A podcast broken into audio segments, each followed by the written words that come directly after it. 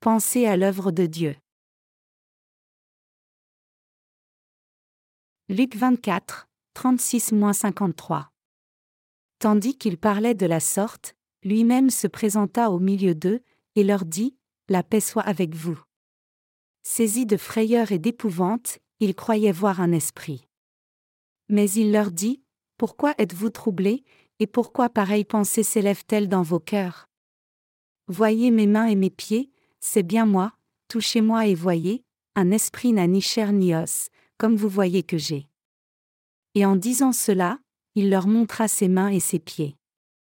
Comme, dans leur joie, ils ne croyaient point encore, et qu'ils étaient dans l'étonnement, il leur dit, Avez-vous ici quelque chose à manger? Ils lui présentèrent du poisson rôti et un rayon de miel. Il en prit, et il mangea devant eux.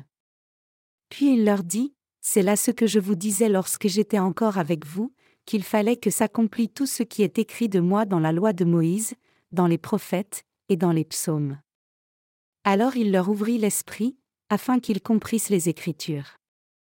Et il leur dit, Ainsi il est écrit que le Christ souffrirait, et qu'il ressusciterait des morts le troisième jour, et que la repentance et le pardon des péchés seraient prêchés en son nom à toutes les nations, à commencer par Jérusalem. Vous êtes témoins de ces choses. Et voici, j'enverrai sur vous ce que mon Père a promis, mais vous, restez dans la ville jusqu'à ce que vous soyez revêtus de la puissance d'en haut. Il les conduisit jusque vers Béthanie, et, ayant levé les mains, il les bénit. Pendant qu'il les bénissait, il se sépara d'eux, et fut enlevé au ciel.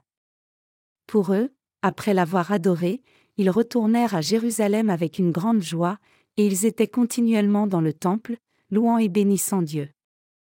À quoi devons-nous penser? Comment allez-vous, frères et sœurs? Pâques arrive. Je prêche au sujet de Pâques sitôt parce que je pense que c'est bénéfique que nous fassions tout avant les autres. Aussi, je prêche la parole du passage des Écritures d'aujourd'hui parce que je pense qu'il est plus bénéfique pour nous de comprendre et croire les choses que le Seigneur a faites quand il est venu dans ce monde et les choses qui arriveront à l'avenir, plutôt que d'être triste et de jeûner parce que le carême est là. La parole que nous avons lue aujourd'hui est la parole que le Seigneur a donnée aux disciples après être ressuscité des morts. Elle parle du fait que Jésus-Christ est ressuscité des morts le troisième jour, et que l'Évangile qui nous a fait obtenir la rémission des péchés par son nom serait prêché à toutes les nations à commencer par Jérusalem. Le Seigneur a témoigné de sa résurrection en prenant un repas avec les disciples et leur a fait comprendre la parole des Écritures. Après cela, le Seigneur a donné la dernière parole, maintenant, je vous enverrai le Saint-Esprit que le Père a promis, et a béni les disciples avant de montrer dans le royaume des cieux. Ensuite, les disciples de Jésus sont allés au temple et ont loué Dieu. Nous avons lu ces paroles aujourd'hui. Alors que nous lisons cette parole des Écritures aujourd'hui, nous devons réfléchir si nous comprenons et croyons ce passage des Écritures correctement. Notre Seigneur est venu dans ce monde, a pris tous les péchés de l'humanité en recevant le baptême, a porté les péchés du monde à la croix, et ressuscité après être mort à la croix. Alors, croyez-vous que le Seigneur soit réellement ressuscité des morts? Croyez-vous cette parole exactement telle qu'elle? Non seulement cette parole, mais croyez-vous toutes les choses que notre Seigneur a faites et toutes les paroles qu'il a dites comme elles sont rapportées dans les Écritures? Croyez-vous toutes les paroles que le Seigneur a données, incisives comme une épée, sur les choses qui arriveront à l'humanité à l'avenir et les choses qui sont essentielles pour nous? Je dis que nous devons réfléchir à ces choses. Je sais que nous devons réfléchir à ces choses comme savoir si nous croyons réellement la parole des Écritures ou si nous la lisons seulement, si nous allons à l'Église parce que nous nous ennuyons ou si nous allons à l'Église parce que nous croyons réellement cette parole il y a un grand fossé entre une personne qui va à l'église en croyant la parole des Écritures et une personne qui va juste à l'église sans croire la parole. Je crois toute la parole donnée dans les Écritures. Donc je crois aussi que notre Seigneur qui est monté au ciel reviendra dans les temps de la fin. Et je crois aussi que le monde tombera dans la tribulation, c'est-à-dire des catastrophes naturelles. Puisque c'est marqué dans les Écritures, je crois à toutes les choses qui arriveront dans les temps de la fin, comme le monde des étoiles qui sera ébranlé et les tremblements de terre qui frapperont ainsi que la famine et les maladies arrivant partout dans le monde. Je crois aussi que notre Seigneur est venu dans ce monde comme un être humain à travers le corps de la Vierge Marie, et je crois qu'il a reçu le baptême de Jean-Baptiste à l'âge de 30 ans et a accompli toute la justice. Je crois aussi que le Seigneur a pris tous les péchés du monde pour être mis à mort à la croix à notre place, et je crois aussi qu'il est ressuscité des morts pour nous sauver. Je crois aussi que le Seigneur est monté au ciel parce que toutes ces choses sont marquées dans la parole du Seigneur. C'est très important de croire la parole comme cela quand nous vivons notre foi parce que croire la parole c'est avoir foi en Dieu. Ceux qui croient vraiment la parole de Dieu croient que toute parole se réalisera exactement telle qu'elle est écrite. Ceux qui croient en la parole ne tombent pas dans des choses réellement mauvaises ou dans leurs propres pensées. Puisque la parole est la lumière pour nous, nous pouvons savoir comment vivre et pourquoi vivre à travers la parole, et nous savons aussi ce qu'est la vie. Nous pouvons vivre très sagement parce que, à travers la parole seule, nous connaissons même les choses qui arriveront à l'avenir. Donc, il est très important pour nous de croire la parole des Écritures. Et il est important de réfléchir à cette parole des Écritures, à Jésus-Christ qui est apparu dans la parole, et de penser à son œuvre. Notre vie dépend de ce à quoi nous pensons. Même dans les questions de notre vie spirituelle, ce à quoi nous pensons est un sujet très important. Si un chrétien pense juste au monde présent et pense seulement à manger et boire, alors c'est vraiment une personne insensée. Un fou vit toujours joyeusement. Il n'y a rien de quoi il s'inquiète ni rien qui l'attriste parce qu'il vit sans réfléchir.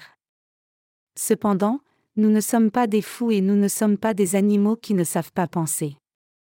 Ce à quoi nous pensons est un sujet très important dans notre vie spirituelle parce que nous sommes des êtres humains qui pouvons raisonner.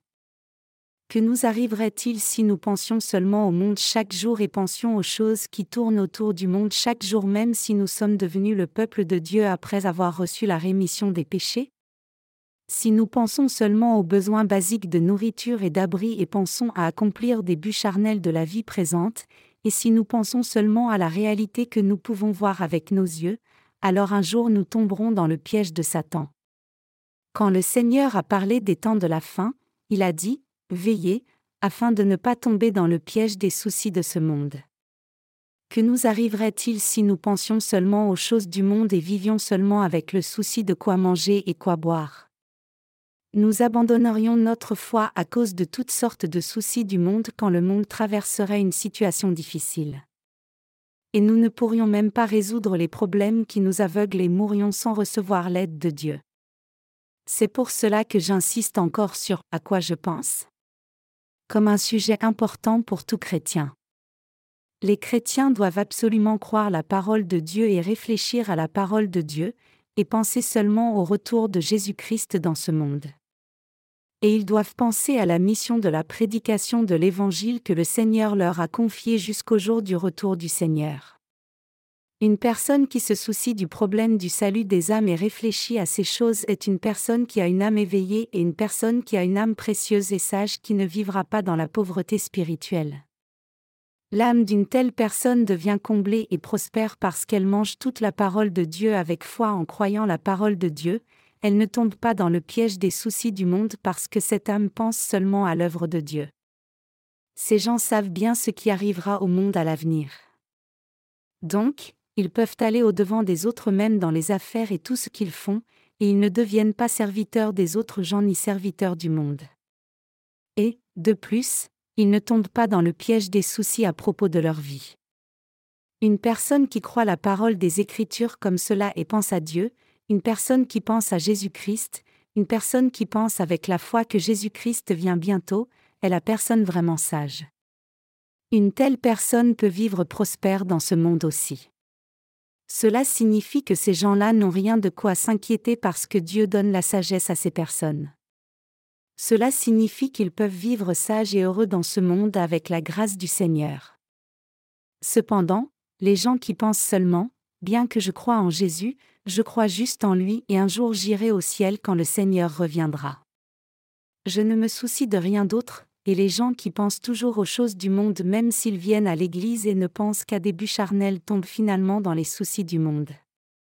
Comment cela se passe quand vous tombez dans les soucis du monde? Nos cœurs sont stressés. Nous ne pouvons rien voir. Il est naturel qu'une personne perde la tête quand elle est repoussée dans un coin et quand elle vit des choses douloureuses. Cependant, tous ces soucis du monde disparaissent quand nous réfléchissons toujours à l'avance et préparons les choses fidèlement dans notre situation présente. Cela signifie que nous ne tomberons pas dans les soucis et inquiétudes du monde. Actuellement, notre pays est dans une situation si dévastatrice parce que notre pays doit être sous la régulation du FMI. C'est plutôt ridicule si on le regarde avec cynisme. Les Coréens de classe moyenne qui menaient une bonne vie sont soudainement ruinés en un instant. Ils ont emprunté de l'argent à une banque et ont fait des affaires et utilisé des cartes de crédit pour bien vivre à leur propre façon, mais le taux d'intérêt a augmenté dix fois. Ils ont reçu des prêts de la part des banques et ont fait des affaires, construit des maisons, et loué des maisons, mais ils ont perdu les maisons à cause du prêt quand le taux d'intérêt a augmenté à ce point. Ils ont perdu les entreprises, emplois et maisons. La plupart sont devenus comme cela. Il y a tant de choses ridicules quand nous observons. Il y avait une grande entreprise nommée Daiwo dans notre pays, la Corée, et cette société insistait sur le management global et a établi des succursales en différents endroits du monde y compris la Corée du Nord. Cependant, la société a fait banqueroute en un moment quand les banques n'ont pas prêté d'argent à l'entreprise. Donc, tant de gens qui travaillaient pour cette entreprise ont été renvoyés. C'est pareil avec Kia Motor.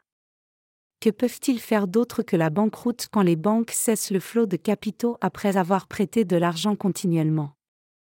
C'est pour cela que davantage de gens se sont retrouvés sans emploi. L'impact s'est étendu aux petites et moyennes entreprises. Les petites entreprises vivaient des sous-traitances des grandes sociétés, mais cela s'est écroulé quand les grandes entreprises au sommet se sont écroulées. Puisqu'il y a tant de chômeurs, le gouvernement est dans toutes sortes d'agitations et dit que l'on mettra en place une sorte de politique pour sauver les chômeurs et débloquer des fonds dans une politique de sauvetage. Mais je ne peux pas le comprendre. Si le gouvernement garantissait et secourait les entreprises et les poussait dans les temps difficiles, l'économie coréenne ne se serait pas écroulée comme cela. Cela serait bien mieux si le gouvernement essayait de secourir les entreprises faibles financièrement avec au moins un tiers de l'argent qu'ils vont dépenser pour le secours du chômage. Réellement, l'on peut devenir mendiant ou prospère en fonction de la façon dont on utilise l'argent. Cependant, je ne m'intéresse pas trop à ces choses. Je me suis totalement retiré des questions politiques. Je vis pour que les gens croient en Jésus et reçoivent la rémission des péchés, mais je ne peux qu'être mal à l'aise face aux politiques stupides du gouvernement coréen. Ce pays ne serait pas arrivé à ce point si le gouvernement avait favorisé une politique économique correcte indépendamment des menaces du FMI. Il n'y aurait pas eu tant de chômage. Je veux dire que des choses comme des familles normales qui perdent le travail et les familles qui se brisent n'arriveraient pas.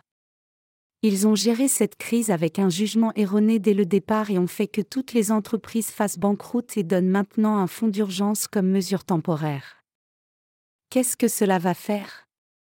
Les gens sont très reconnaissants qu'on les aide maintenant, mais ces choses ne seraient pas arrivées si l'on avait réfléchi aux choses à l'avance et mis en œuvre une politique correcte et soutenu les entreprises avant que cela n'arrive. C'est une honte parce que c'est comme réparer l'écurie après que les chevaux se soient déjà enfuis. C'est pareil pour vous et moi qui croyons en Jésus-Christ. Je veux dire que nous ne pouvons pas devenir des gens plus sages si nous considérons la parole de Dieu comme les enseignements d'une religion, ne croyons pas la parole de vérité, et pensons seulement en des termes humains. Cela signifie que nous ne pouvons pas recevoir la sagesse si nous ne croyons et suivons pas réellement la parole de Dieu. La Bible est réellement une grande maison du trésor de sagesse merveilleuse. La Bible est la réserve de vérité, la réserve de vie, la réserve de salut, et la réserve de bénédiction. Dieu a fait cela pour que tout le monde puisse regarder sa parole à travers la Bible. Malgré cela, beaucoup de gens ne croient pas en cette parole de vérité bien qu'ils la lisent. Je veux dire cela aux gens qui croient en Jésus, vous devez d'abord croire en cette parole puis penser à Jésus-Christ. Une telle différence de pensée détermine le chemin de la vie humaine. Savez-vous pourquoi des choses comme tomber dans les soucis, tomber dans les inquiétudes, faire banqueroute, avoir faim, et vivre de façon pitoyable arrivent aux gens même s'ils croient clairement en Jésus? C'est parce que ces gens n'ont pas pensé à l'œuvre de Jésus-Christ. La conséquence n'est pas bonne parce qu'ils n'ont pas cru la parole de Dieu, parce qu'ils n'ont pas pensé à l'œuvre de Dieu. Cependant, quand nous croyons la parole de Dieu et pensons à Dieu, nous pouvons savoir exactement ce qui va arriver dans le monde clairement comme si nous pouvions savoir ce qui va arriver demain en lisant un journal qui décrit en détail les affaires de demain. Je veux vous dire que votre cœur s'élargit, vos yeux spirituels s'ouvrent, des façons de gagner de l'argent s'ouvrent, et la sagesse pour traverser toutes les difficultés vient si vous pensez à l'œuvre de Jésus-Christ premièrement. Avez-vous, par hasard, du péché dans votre cœur? Même les péchés de votre cœur sont résolus simplement quand vous lisez juste la parole des Écritures et y croyez. Vous n'avez pas besoin de pleurer et vous lamenter. À la base, les gens qui sont ignorants pleurent et les gens qui sont faibles pleurent. Dieu a donné sa parole à travers les Écritures et nous a donné deux médicaments pour guérir la maladie du péché et les deux médicaments s'appellent le Nouveau Testament et l'Ancien Testament. Il n'y a personne dans le monde entier dont les péchés ne soient pas expiés après avoir pris ces deux médicaments. Je veux dire qu'il n'y a pas une seule personne qui ne soit pas née de nouveau après avoir lu la parole. Tout le monde naît de nouveau tout est accompli si une personne prend juste ces deux médicaments. Un humain a une âme et une âme a des péchés. Le Seigneur nous a donné ces deux médicaments pour que nous puissions recevoir la rémission des péchés. Il nous a donné les Écritures. C'est la grâce claire et explicite de Dieu. Voulez-vous recevoir le Saint-Esprit? Les Écritures ont tout sur la façon dont on peut recevoir le Saint-Esprit. Dieu donne-t-il le Saint-Esprit avec ignorance en disant Reçois-le et demandant de répéter Viens, Seigneur Seuls les vendeurs de médicaments de rue du XIXe siècle font cela. Dieu est le Dieu de vérité. Il est le Dieu de vie. Il est le Dieu de connaissance. Dieu nous enseigne toutes choses très clairement par sa parole. Dieu nous a dit tout ce dont nous avons besoin. Tout est résolu si nous croyons juste en cette parole. Donc, Dieu dit qu'il est le Dieu de la parole. Que nous a donné Jésus-Christ qui est Dieu quand il a quitté ce monde et est monté à la droite du trône de Dieu le Père? Il a fait que les disciples écrivent cette Bible et nous a laissé sa parole à vous et moi à travers la Bible. Cette Bible est le don le plus précieux que Dieu nous ait jamais donné. Il a tout enlevé, mais il nous a laissé cela pour nous. Donc, lisez et croyez en cette parole de Jésus-Christ. Croyez Y et réfléchissez Y. J'y réfléchis. Je médite sur cette parole encore davantage parce que je suis pasteur. Je crois clairement que le Seigneur revient dans ce monde. Et j'y pense. Cependant, je ne crois pas quand certains disent spécifiquement quelle année, quel mois, quel jour, à quelle heure il vient. Seuls les chamans et les gens qui sont possédés de démons croient de telles choses. Nous ne devons pas être éconduits par de telles choses. Jésus-Christ reviendra quand il voudra venir. Vous comprenez cela? Seriez-vous en vie si Dieu vous disait exactement quelle année, quel mois, quel jour, et à quelle heure il venait? Dieu est plein de sagesse.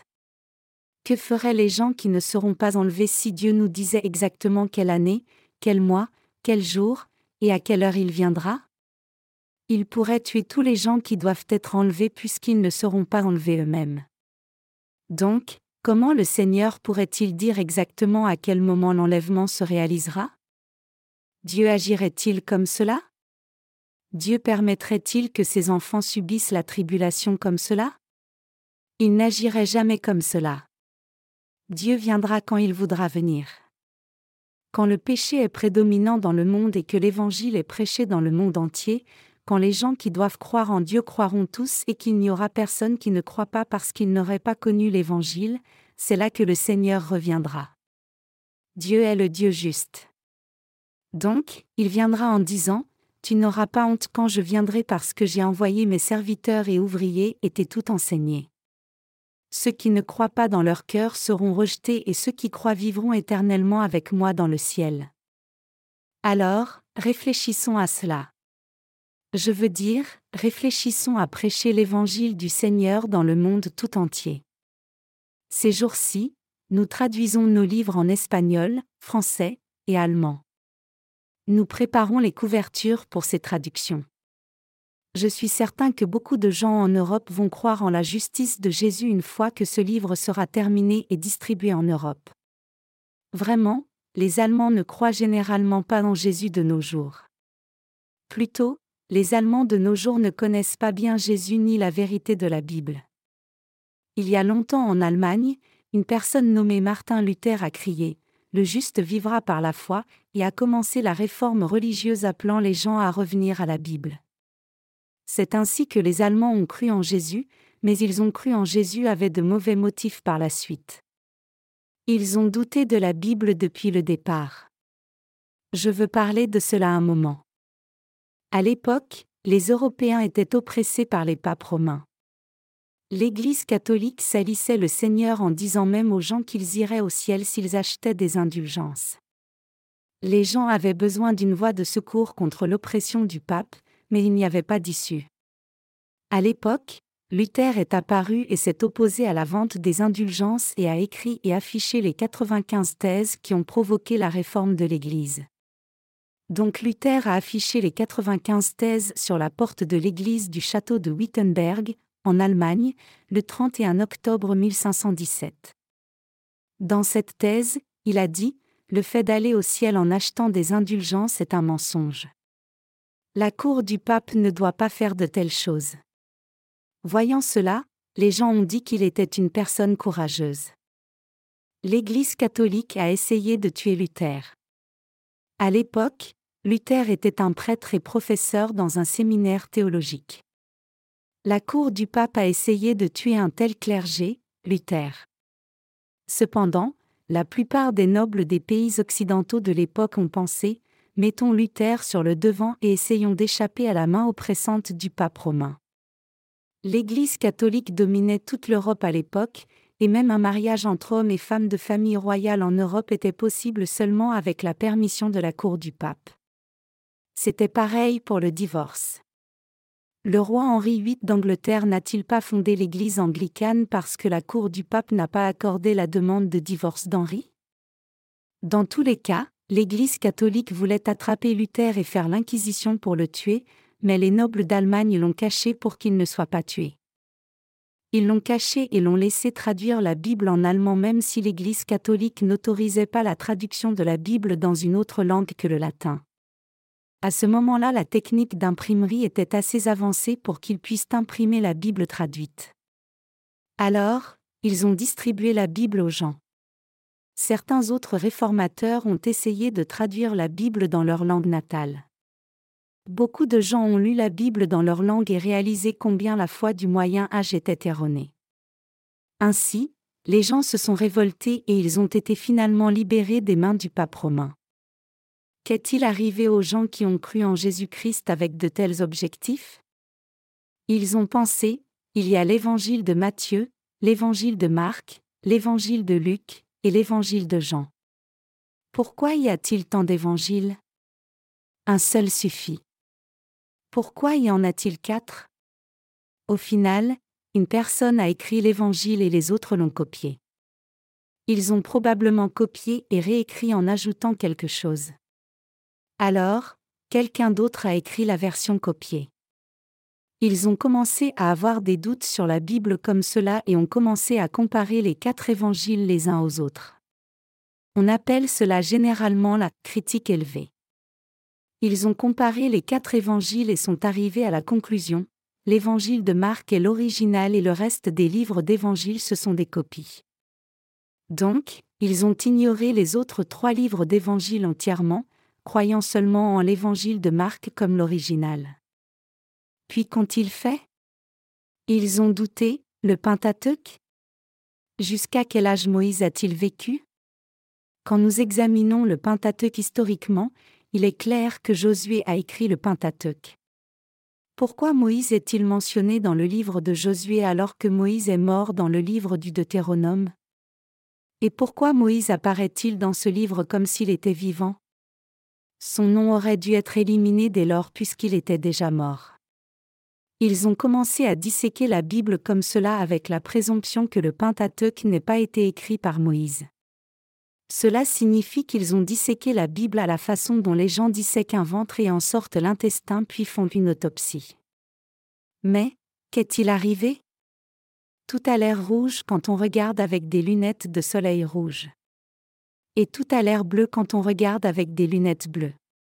Cela signifie qu'ils n'ont pas connu et cru la Bible telle qu'elle.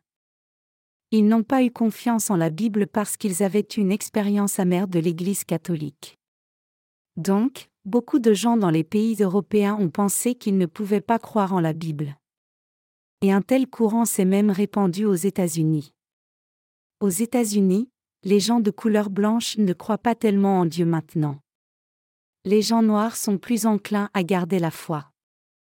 Vraiment, c'est difficile de croire fidèlement même si quelqu'un le veut maintenant parce qu'il n'y a pas beaucoup de gens qui prêchent la parole telle qu'elle est. Comment les gens peuvent-ils connaître la parole correctement si une personne dit ceci et cela et une autre dit autre chose? Nous essayons maintenant de témoigner de l'Évangile dans des pays européens comme l'Angleterre, la France, l'Allemagne, les Pays-Bas et l'Espagne. Les livres sont vendus dans le plus grand magasin de livres appelé Amazon.com aux États-Unis.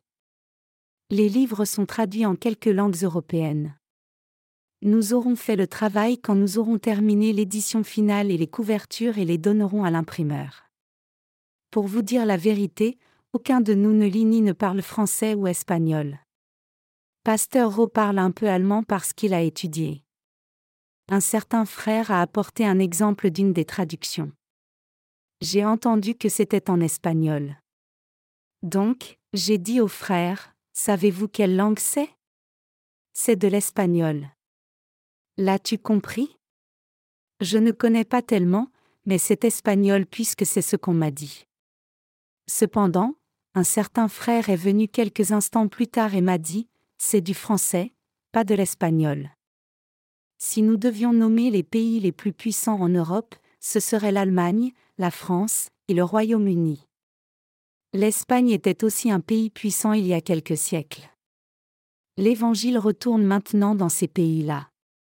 Il y a peu de temps, j'ai reçu un appel téléphonique du pasteur Jaezuk Kim depuis New York aux USA.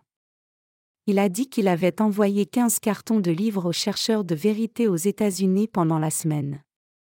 Il a dit qu'il devait aller dans un autre bureau de poste pour les envoyer parce qu'ils étaient embarrassés d'envoyer tous les cartons dans le même bureau de poste puisque la guichetière du bureau de poste était embêtée parce que les colis étaient trop lourds il y a de 24 à 30 livres dans chaque carton. Ce n'est pas une petite portion. Les gens des États-Unis et d'Europe le rejettent quand ils lisent le livre pour la première fois. Puis, après un moment, ils disent, Je veux aussi témoigner de cette sainte nouvelle. Nous reconnaissons aussi la parole inscrite dans le livre. Je n'ai jamais vu une telle vérité. Ainsi, l'Évangile entre partout de par le monde entier. Nous devons penser à ces choses-là. Jésus-Christ est ressuscité, et il viendra dans ce monde à un moment donné de l'avenir. L'avènement du Seigneur approche. Nous devons penser à cela. Que signifie le retour du Seigneur? Ce sera la fin du monde. Quand le Seigneur reviendra, ce sera comme une fiancée qui commence un nouveau foyer avec l'époux. Le bonheur éternel sera avec nous dès ce moment-là. Nous devons penser à cela et aussi savoir cela. Nous devons croire cette Bible exactement telle qu'elle. Quelle serait la valeur de croire en Jésus si nous ne croyions pas en cette parole? Essayez de dire aux gens de croire en Jésus et de faire des offrandes de reconnaissance, des dîmes fidèles, d'être bénévoles pour le service, et de ne pas pécher. Si vous leur dites de ne pas pécher, ils répondront, Qu'en est-il de vous? Cela n'a pas de sens. Quel être humain dans le monde ne pêche pas? Dieu a établi son Église dans le monde pour que nous puissions prêcher l'Évangile aux pécheurs quand ils viennent à l'Église et leur faire comprendre comment Jésus a expié tous leurs péchés. C'est pour cela que nous avons une chair à l'Église. Pour faire simple, cette chair est l'arche de l'Ancien Testament. Cela signifie que c'est l'endroit où Dieu répand sa miséricorde. Les Israélites transféraient tous les péchés à travers le souverain sacrificateur, il posait ses mains sur le sacrifice et coupait la gorge du sacrifice, prenait le sang, et aspergeait ce sang sept fois sur le propitiatoire où des anges de chaque côté couvraient l'arche de leurs ailes. Alors, voyant le sang, Dieu déclarait que ses péchés étaient effacés. Cependant, qu'en est-il des églises aujourd'hui? Lorsque les gens viennent à l'église, ils disent juste, donnez de l'argent. Apportez votre argent. Ne péchez pas mener une vie droite. Alors, que pensent les gens qui entendent cela? Ils pensent, qu'en est-il de vous? Vous devriez être fidèle en premier dans la présence de Dieu. Nous sommes tous des êtres humains. Donnez-vous de l'argent? Vivez-vous une vie droite? En fait, beaucoup de clergés en Corée reçoivent plus de 10 000 dollars chaque mois. 15 000 dollars de salaire mensuel est commun. En plus de cela, ils reçoivent un fonds d'aide à l'éducation et d'autres choses. Ils se déplacent dans une voiture chère avec arrogance et s'asseyent toujours à la place la plus prestigieuse à table quand ils sont invités quelque part, et les gens sortent des enveloppes blanches quand ils prient juste quelques mots comme Dieu saint et miséricordieux. Bénis cette famille, bra bra bra. Ils disent Que la bénédiction soit, mais quand les gens ne leur apportent pas d'argent, ils disent Malédiction. Si vous êtes une personne qui peut raisonner, vous devez ouvrir grand les yeux et réfléchir à savoir si l'Église que vous fréquentez est l'Église qui suit vraiment le Seigneur selon sa parole, la parole des Écritures. L'Église est-elle un endroit où l'on demande juste de l'argent?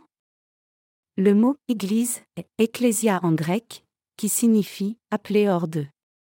Cela signifie, donc, l'assemblée des gens qui ont été libérés d'une vie de serviteur et une vie de lien comme esclaves. L'Église est un endroit qui secourt les gens comme cela et leur donne la liberté, leur donne la joie, leur donne la rémission des péchés et une nouvelle vie, et leur donne les bénédictions. C'est la signification originale de l'Église. Cependant, ils disent juste aux gens d'apporter de l'argent quand les gens vont à l'Église. Ils font mauvais usage de la parole des Écritures qui leur dit de ne pas venir dans la présence de Dieu les mains vides. Bien sûr, Dieu a dit, On ne paraîtra point devant l'Éternel les mains vides, Deutéronome 16h16. Mais cela signifie que Dieu voulait sincèrement donner aux Israélites la rémission des péchés. Avant que Jésus-Christ ne vienne, les gens de l'ère de l'Ancien Testament recevaient la rémission des péchés chaque jour à travers l'imposition des mains comme cela il y a longtemps. Donc, on leur demandait d'apporter des animaux à sacrifier. Cependant, toute la loi de l'Ancien Testament a été rendue nulle par le Nouveau Testament quand Jésus est venu dans ce monde et a pris tous les péchés du monde une fois pour tout en recevant le baptême. Notre Seigneur est mort à la croix une fois, ressuscité des morts une fois, et monté au ciel une fois. Cependant, les faux ministres disent seulement à leur assemblée de donner de l'argent. Je veux vous dire cela, et non seulement à vous, mais à tous les croyants chrétiens de par le monde entier.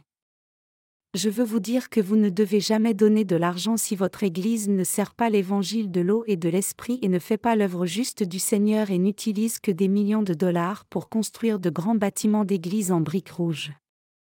Pourquoi l'Église a-t-elle besoin d'autant d'argent? Dieu n'est pas envieux pour les choses matérielles. Alors, à qui va tout cet argent?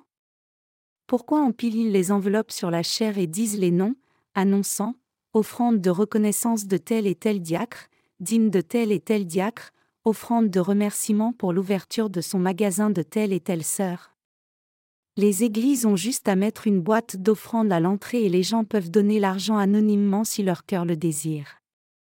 Dieu ne s'intéresse réellement pas tellement aux choses matérielles, essentiellement. Mais pourquoi disent-ils toujours aux gens de donner de l'argent? Pourquoi disent-ils de donner pour construire une église? Pourquoi disent-ils aux assemblées d'apporter de l'argent pendant qu'ils prêchent que la fin du monde est arrivée et que le FMI est entré ici? Les affaires des gens dans l'Église vont faire banqueroute et ils vont mourir, mais l'Église construit un bâtiment d'église qui coûte des millions, des dizaines de millions de dollars. Ce serait en un sens compréhensible s'ils avaient accumulé beaucoup d'argent. Ils conduisent même les croyants à faire un prêt pour construire une église même s'ils n'ont pas d'argent. Ils font un prêt même si les membres de l'Église doivent se porter garant les uns pour les autres. Ils apportent tout cet argent à l'Église même s'ils ne le veulent pas. C'est une chose si insensée. Ce n'est pas différent de la façon dont le pape utilisait et exploitant les gens en Europe il y a longtemps. Je me sens si désolé pour ces croyants, et je le trouve si absurde par ailleurs. Ils n'ont pas l'air de fous quand je vois la façon dont ils vivent dans le monde, mais je ne sais pas pourquoi ils sont si naïfs à l'escroquerie au nom de Jésus-Christ. Plutôt, les pasteurs sont ceux qui sont réellement méchants. Je ne sais pas si les gens de la ville de Chunchon sont naïfs ou quoi, mais c'est une ville où il y a beaucoup d'escroquerie. C'est réellement une ville absurde. Les gens de Chunchon ont l'air très fins, mais en réalité ils sont très ignorants. Pourquoi donnent-ils autant d'argent? Telle église construit un bâtiment d'église qui coûte 4 millions de dollars et une autre église construit un bâtiment d'église qui coûte 10 millions de dollars, et ainsi de suite. Parmi les pasteurs qui ont commencé l'implantation d'églises à peu près en même temps que moi, il y a beaucoup de pasteurs qui ont construit une église de plus de 1000 mètres carrés, 1200 de terrain, en trois ans. Donc, j'ai dit à ces pasteurs, vous avez beaucoup de capacités vous avez beaucoup de capacité pour récolter de l'argent. Je vous admire vraiment. Je voudrais le faire aussi, mais je ne peux le faire parce que c'est mal. Vous prenez tout l'argent des vieilles dames et prenez tout l'argent des gens qui ont fait faillite. Vous êtes des escrocs. Alors, pourquoi m'aimeraient-ils Ils me détestent tellement qu'ils peuvent faire demi-tour en voiture et prendre une autre route quand ils me voient. C'est vrai. Réellement, il y a des situations où ils m'évitent parce qu'ils ne veulent pas me voir. Ils doivent avoir quelque chose dont ils ont honte quand ils me voient. Ils doivent être comme cela parce que je dis toujours la bonne chose quand ils me rencontrent. Alors, suis-je pur Si je suis même un peu pur, alors c'est à cause de Jésus, non parce que j'ai un bon caractère ou une bonne personnalité. Nous devons réfléchir à cela nous devons penser à croire en la parole de Dieu et penser que tout sera accompli selon la parole. Et nous devons regarder de l'avant et faire des affaires appropriées en vivant dans ce monde. Nous faisons maintenant le travail très approprié dans ce monde qui dévie. Il n'y a personne d'autre qui fasse le même travail que nous. Nous imprimons les livres de vérité et prêchons l'Évangile de par le monde entier, n'est-ce pas? Quand nous distribuons un livre, une personne lit le livre et naît de nouveau. Quelle meilleure œuvre y aurait-il que cela? Cette œuvre qui aide l'âme d'une personne à recevoir la rémission des péchés est plus précieuse et gratifiante qu'une affaire qui produit des millions de dollars. Si nous faisons des affaires, nous devons faire ce genre d'affaires. Nous devons secourir une âme, c'est plus précieux que le monde tout entier. Et quand les croyants font des offrandes à l'Église, cette offrande doit être utilisée pour une œuvre significative comme cela. Nous voyons Jésus-Christ ressuscité dans le passage des Écritures d'aujourd'hui. Et il est apparu au milieu de l'endroit où les disciples étaient assemblés, lui-même se présenta au milieu d'eux, et leur dit, La paix soit avec vous. Les disciples étaient heureux, mais ils ne pouvaient y croire parce que c'était une chose si étonnante. Alors, Jésus leur demandait, Avez-vous ici quelque chose à manger? Les disciples avaient du poisson à ce moment-là. En mangeant le poisson, Jésus a prouvé devant les disciples qu'il était ressuscité. Un esprit n'a pas d'os ou de chair, mais Jésus ressuscité avait des os et de la chair parce qu'il était ressuscité avec un corps transformé. Il est revenu parfaitement à la vie. Il avait des os et de la chair le disciple Thomas a finalement cru en la résurrection de Jésus seulement après avoir mis les doigts dans le côté de Jésus. Jésus ressuscité a mangé. Cependant, il n'est pas dit si Jésus est allé aux toilettes ou non. Jésus qui est ressuscité a dit, Je ne boirai plus désormais du fruit de la vigne, jusqu'à ce que le royaume de Dieu soit venu. Que signifie cela? Littéralement, cela signifie qu'il y a des raisins dans le royaume des cieux. Si nous allons en profondeur, cela signifie aussi que le ciel est une réalité et que tout ce qui est promis est réalité tout comme la résurrection de Jésus est une réalité. Avant que notre Seigneur ne soit mort à la croix, au moment du repas communautaire de la Pâque, notre Seigneur avait déjà pris le pain et dit, C'est mon corps. Jésus est venu dans ce monde et a pris tous nos péchés sur son corps. Il a pris tous les péchés du monde sur lui. Puis, il a porté les péchés du monde et a été cloué à la croix. La parole de Jésus, c'est mon corps, a confirmé ce fait une fois encore. De plus, Jésus a aussi pris une coupe de vin et dit, C'est mon sang. Jésus a donné le vin aux disciples et dit, C'est le sang que j'ai versé pour vous. C'est le sang que j'ai versé pour vous donner la rémission des péchés. Et je ne boirai plus du fruit de la vigne jusqu'à ce que le royaume de Dieu ne soit venu. Il dit cela puis a été cloué à mort à la croix. Il est dit, s'il y a un corps animal, il y a aussi un corps spirituel, 1 Corinthiens 15h44. Toutes les choses qui existent sur terre existent aussi dans la mer. Comme il y a des léopards sur terre, il y a aussi des léopards dans la mer. Comme il y a des serpents sur la terre, il y a des serpents de mer. Ainsi, toutes les bonnes choses de la terre se trouvent dans le royaume de Dieu aussi. Elles existent absolument comme une réalité même si nous ne pouvons pas les voir maintenant. Donc Jésus a dit cela aux disciples.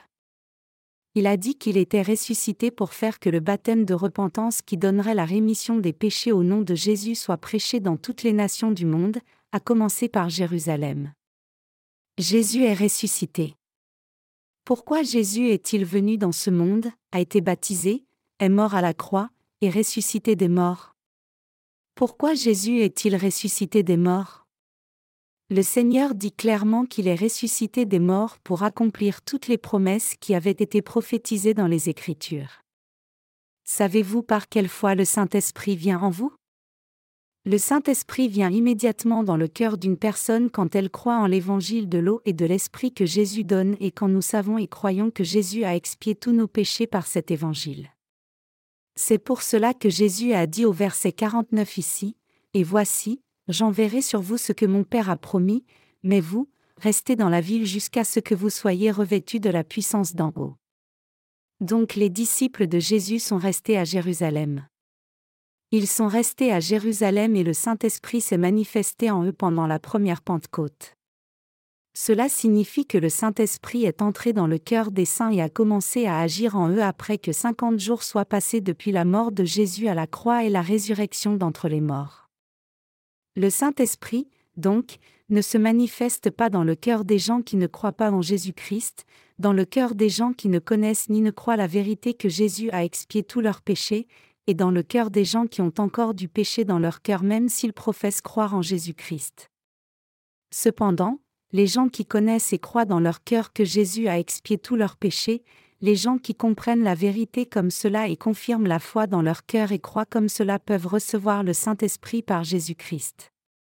Cela signifie que Jésus-Christ est monté au ciel et a réellement envoyé à ces gens le Saint-Esprit que le Père avait promis d'envoyer le Seigneur répand le Saint-Esprit dans le cœur des gens qui ont reçu la rémission des péchés en croyant en Jésus. Donc, tous les gens qui disent qu'ils ont reçu le Saint-Esprit aujourd'hui même s'ils ont du péché dans leur cœur sont des gens qui sont possédés de démons. Les gens qui parlent en langue alors que du péché reste dans leur cœur le font par l'œuvre des démons. Quand nous regardons comme cela, il y a tant de gens possédés de démons dans l'Église aujourd'hui. Quand il y a du péché dans le cœur des gens même s'ils professent Jésus, le démon entre dans le cœur de ces gens et les fait parler en langue, leur fait avoir des visions, les fait prophétiser, et toutes ces choses qu'ils rendent la gloire à Jésus ou non. Cependant, le problème c'est qu'il n'y a pas beaucoup de gens qui peuvent les informer de cette fausseté à travers la parole. Les gens donnent toutes sortes d'argent pensant qu'ils ont reçu le Saint-Esprit même s'ils parlent en réalité en langue parce qu'ils sont possédés d'un démon cela devient incontrôlable une fois qu'une personne est possédée d'un démon. Quel genre de choses sont arrivées en Corée? Une certaine belle fille a reçu soi-disant le parler en langue en priant dans la montagne quelque part. Elle a pensé qu'elle avait reçu le Saint-Esprit, mais la belle-mère a dit que c'était un démon. Elles se sont disputées comme cela et la belle-fille a finalement été si énervée qu'elle a frappé la belle-mère avec un rouleau en bois. C'était l'œuvre d'un démon. Il y a quelques années, la femme d'un missionnaire coréen au Bangladesh a été tuée aux États-Unis alors qu'elle a été exorcisée par des exorcistes célèbres. Ils l'ont piétinée quand son mari était aux toilettes un moment. Une côte cassée a percé son poumon, et un saignement trop important a été la cause de sa mort. Pour autant que je sache, les exorcistes, c'étaient tous des chrétiens, et son mari ont tous été condamnés d'homicide involontaire. C'était aussi une œuvre du démon. Ces choses sont communes. Qui a ordonné de telles choses? Le démon ordonne toutes ces choses-là. Je vous ai dit beaucoup de choses, mais elles peuvent toutes se résumer en un point, nous devons croire la parole des Écritures. Nous devons tous connaître et croire la parole des Écritures. Combien les chrétiens d'aujourd'hui connaissent-ils la parole des Écritures? Ils ne savent plus rien au moment où ils ferment le livre. Plutôt, ils ne connaissent pas la parole même s'ils ouvrent les Écritures. Ils connaissent juste un peu de commentaires. Les pasteurs ne peuvent pas bien prêcher juste avec les Écritures. Ils ouvrent des commentaires et prêchent comme s'ils prenaient des notes. Ils disent, Bien, je vais prêcher à ce sujet aujourd'hui, et ils regardent les notes ou commentaires quand ils ne savent pas comment continuer le sermon. Que arriverait-il si les lumières s'éteignaient ou si le papier mémo s'envolait à cause du vent du ventilateur? Il ne pourrait pas prêcher s'il ne rattrapait pas ce papier. Savez-vous ce que je dis à ce sujet? Je dis que c'est de la tricherie. Les apôtres et les serviteurs de Dieu il y a longtemps avaient la parole dans leur cœur et le Saint-Esprit dans leur cœur, et donc ils croyaient la parole et le Saint-Esprit. Donc, ils pouvaient prêcher juste avec la Bible elle-même. À quoi pensez-vous maintenant? Pensez-vous juste à manger et boire dans ce monde même après avoir cru en Jésus? Bien sûr, ces questions sont des choses naturelles auxquelles les gens pensent en tant qu'êtres humains. Cependant, c'est un grand problème si c'est tout ce à quoi vous pensez. Nous ne devons pas seulement penser à quoi manger, quoi boire, et ce dont on a besoin pour vivre. Nous devons beaucoup penser aux choses spirituelles. Si la parole de Jésus dit quelque chose, nous devons obéir à la parole et y croire. Et nous devons réfléchir si la parole sera accomplie exactement comme cela est dit. Cela signifie que nous devons nous préparer aux circonstances futures. Nous devons penser à la parole de Dieu. Quand nous recevons la sagesse de la parole, l'étendue de notre pensée augmente et nous pouvons bien vivre dans ce monde aussi. Même si nous avons tout perdu à cause de la crise de la régulation du FMI, nous ne devons pas suivre le courant de ce monde. Il y a beaucoup de gens qui se suicident parce que leur vie est très difficile maintenant, mais ils ne doivent pas faire une telle chose. L'argent, les choses matérielles de ce monde, vont et viennent. Nous devons juste être affermis, penser à la parole de Dieu, et travailler diligemment. Vous ne devez pas tomber dans le fait de regarder en arrière aux jours anciens où vous vous déplaciez dans une belle voiture et alliez à la pêche chaque week-end. Plutôt, vous devez commencer à penser correctement et travailler dur maintenant. Il y a longtemps, un chanteur célèbre nommé Namjin a chanté une chanson qui dit Il y a une personne avant l'argent, pas l'argent devant une personne. Que vous soyez homme ou femme, vous devez avoir un grand cœur. Vous ne devez pas dépendre que de l'argent. Quand vous n'avez pas d'argent, allez et travaillez comme un être humain digne. Si vous avez de l'argent, alors utilisez-le aussi pour d'autres gens. Je veux dire que votre bonheur ne doit pas dépendre du fait d'avoir de l'argent ou pas. Certaines personnes croient en Dieu pensant que Dieu serait de l'argent. Pensez à Dieu dans les moments ordinaires. Alors, votre foi ne fera jamais faillite. Aujourd'hui, je vous ai parlé à vous qui croyez en Jésus de penser à Dieu et de penser à l'Évangile pendant que vous vivez dans ce monde. Comprenez-vous cela? Pouvez-vous dire Amen dans votre cœur? Vous pouvez penser à beaucoup de choses, mais pensez toujours à l'œuvre de Dieu, pas juste au monde. Alléluia.